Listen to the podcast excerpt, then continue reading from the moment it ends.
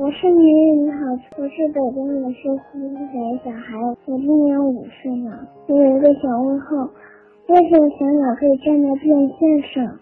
小鸟落在电线上，为什么不会被电死呢？听广播的小朋友，我们经常看到，在空中飞翔的小鸟啊。有时候会落在电线上，一边休息一边唱歌。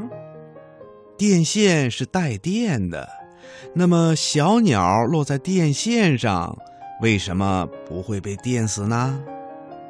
嗯，这是因为小鸟的身体里呀，根本就没有电流通过，所以呀，它不会被电死。那为什么小鸟落在电线上了，身体没有电流通过呢？这是因为，电能啊在电线里流动的时候，一定要有两根线才能够构成电流的通路，也就是电流走过的道路。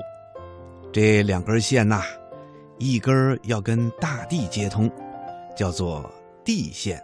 或者叫做零线，另一根啊叫做火线。如果有能够导电的物体把火线和地线连接到了一起，或者这种导电的物体啊能够直接把火线和大地连在一起，就会形成了通路。这个物体上就会有电流通过。如果这个物体啊是人。或者其他动物，那么人或者这种动物啊就会触电的。所以呀，人或者小鸟，只有跟这两根线同时接住的时候，才能够形成电流的通路。另外，要是人站在地上，手触摸到了电线的火线，电流啊也会通过人的身体。与大地形成通路，这时候人就会触电了。小朋友们可以观察一下，电工叔叔在检查电路啊、安装电器的时候，都会穿着绝缘的胶鞋，站在梯子上，用手去摸火线，电流啊就不会通过电工叔叔的身体，电工叔叔呢就不会触电。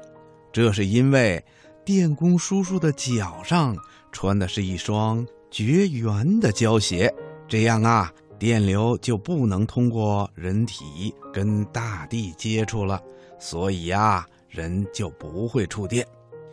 小鸟呢，站在一根电线上，身体没有跟大地接触，也没有跟另一根电线接触，这样啊，电流。就不会通过小鸟的身体形成通路，所以小鸟就不会触电了。